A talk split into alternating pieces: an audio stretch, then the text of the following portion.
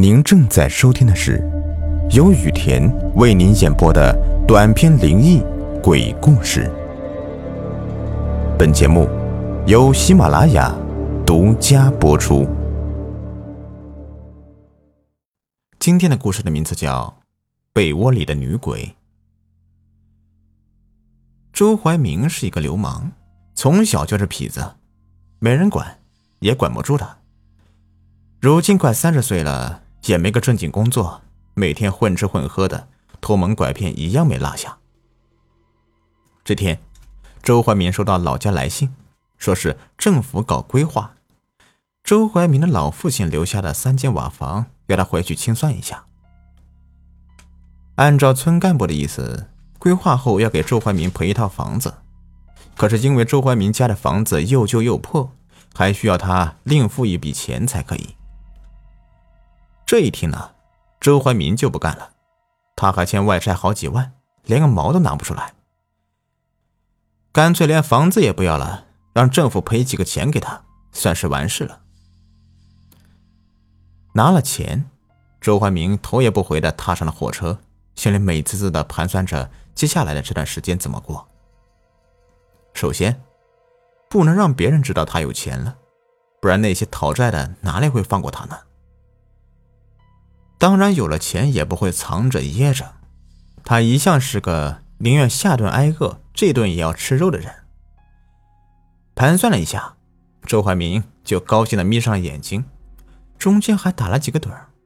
后来被尿给憋醒了，去了一趟洗手间，再回来的时候就发现自己对面的下铺也睡了一个人，长发还拖到了地上。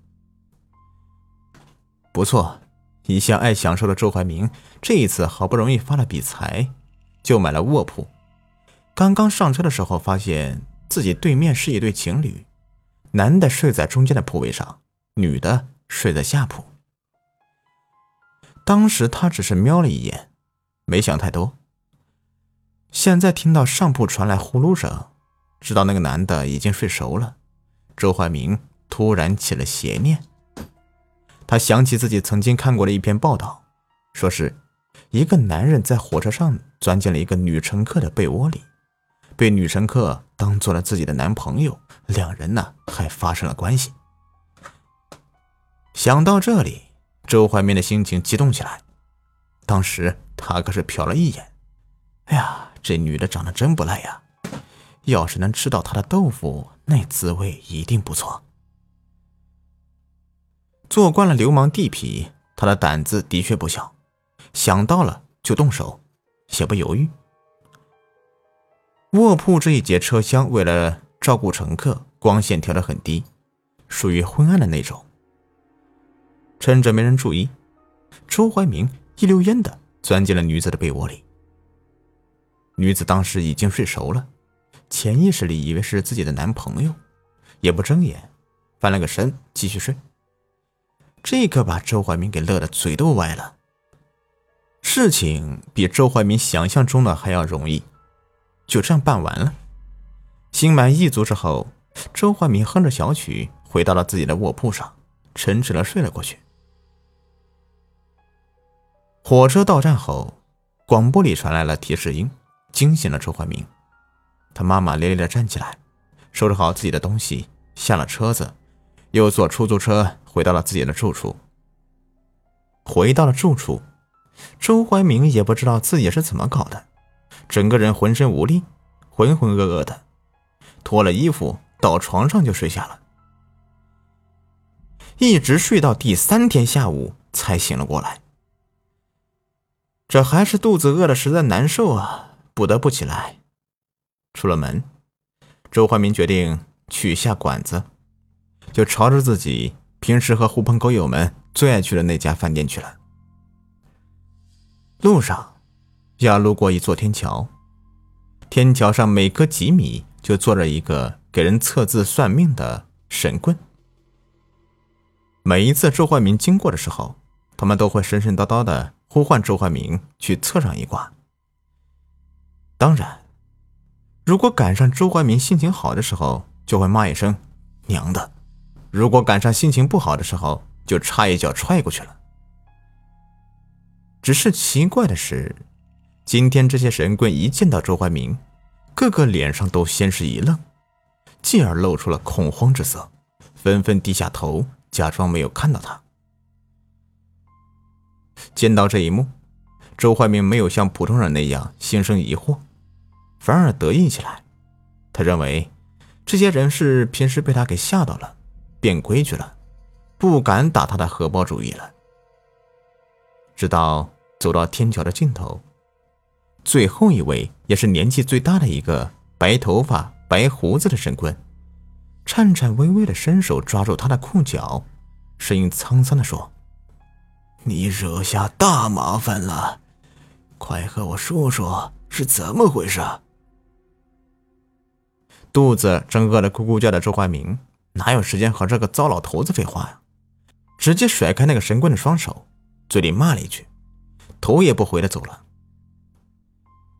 可是那个神棍似乎是很执着，双手撑在地上，嘴里大声的喊道：“你和女鬼做了男女之事，很快就会没命的，死了也会遭到非人的惩罚的。”周怀民走得飞快，以至于神棍后面的话都飘在了风中了。到了饭馆里，周怀民点了好些下酒菜，还开了一瓶酒，狼吞虎咽的一顿后，想着去找自己那帮兄弟一起耍耍。可是刚从椅子上面站起来，便眼前一黑，整个人咕咚一声栽倒在了地上。当他醒过来的时候，人已经在医院里了。医生告诉他，他的情况很不乐观，身体的各项机能都在快速的老去。衰老的速度比起一般人要快上十几倍，照这样下去，他可没几天可活了。他一听，就愣住了，只觉得现在的医生胆子可真大，居然编出这样的理由来诓骗患者。直到在他的不信任的目光中，医生拿给他一面镜子，他才瞪着眼睛颤抖不已。镜子里的人，他根本就不认识。黑发白发各一半，脸皮耷拉着，眼睛深深的陷了下去，前面两颗大牙已经掉了一颗，整个人瘦的似乎有三十多斤，皮肤下的骨头看得很分明。突然，他想起了天桥上那个年迈老神棍讲的话，这一刻他不得不信，立刻奔出医院。跌跌撞撞的向着天桥而去。当他再一次出现在老神棍面前的时候，老神棍先是一愣，继而才反应过来，有些惋惜的摇摇头，便问他：“你最近应该是和一个女鬼干了那个事，你自己有没有印象啊？”他猛然想起那天在火车上的事情，除了那个。这几天他都是一个人，没有和其他女人接触过。到了这一步，他也顾不得这个事是不是犯法的了，会不会给自己带来麻烦，便一五一十的交代了。老神棍听完，有些厌恶的瞥了他一眼，想来对周怀民的这等货色之人，心中也是十分不屑的，只是本着救人一命胜造七级浮屠的心态，不得不帮而已。老神棍闭上眼睛，算了半天，脸上的表情越来越惊讶，最后有些恐慌的睁开眼睛，颤抖的嘴唇说：“不好，这个女人之前就是在火车上被人用同样的办法给侮辱了，导致男朋友也离她而去了，导致他心中有恨，才徘徊在火车上，久久不肯离去啊。”听到这里。周怀民心中一惊，突然想了起来，自己一年前曾经回家过一趟，处理老父亲的葬礼。本想着回去从死鬼老爸那里拿点遗产，哪知道连个屁都没有，还要他出钱办葬礼，气得他连葬礼都没举行，就又坐上火车准备回去到自己的住处。当时在火车上，他就心烦气躁的。在看到一个女的单独睡在被窝里，而和他一起的男人睡在隔壁，他便钻了进去，做了见不得人的事情，心情才好了起来。难不成那个女人是同一个人？他便将此事也告诉了老神棍。老神棍瞪大苍老的眼神，不敢置信的看着周怀民，又掐指算了起来。算完之后，重重的叹了口气，声音悲凉的说：“哎，不错不错，是同一个人。我原以为是哪个脏东西心中有恨呢，就留在世上祸害活人。哎呀，现在看来……”他就是专门等着你的，这是你自己造下的孽，老夫也无能为力呀，你自己好自为之吧。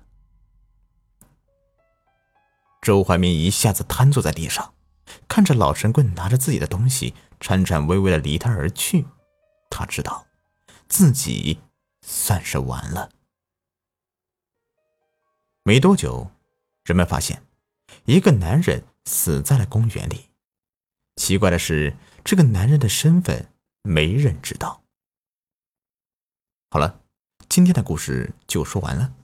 如果您喜欢的话，别忘了订阅、收藏和关注我。感谢你们的收听。今天呢，教你们一个省钱的小妙招。如果您购物车里面有想要购买的商品，那么先不要结账。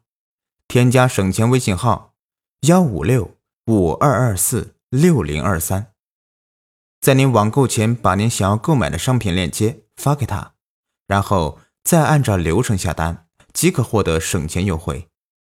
商品还是那个商品，商家也还是那个商家，任何售后都不差，但却可以获得实打实的省钱优惠。淘宝、京东、拼多多均可使用。现在添加微信，回复“福利”两个字，还有免单跟红包等福利哦。微信号是幺五六五二二四六零二三。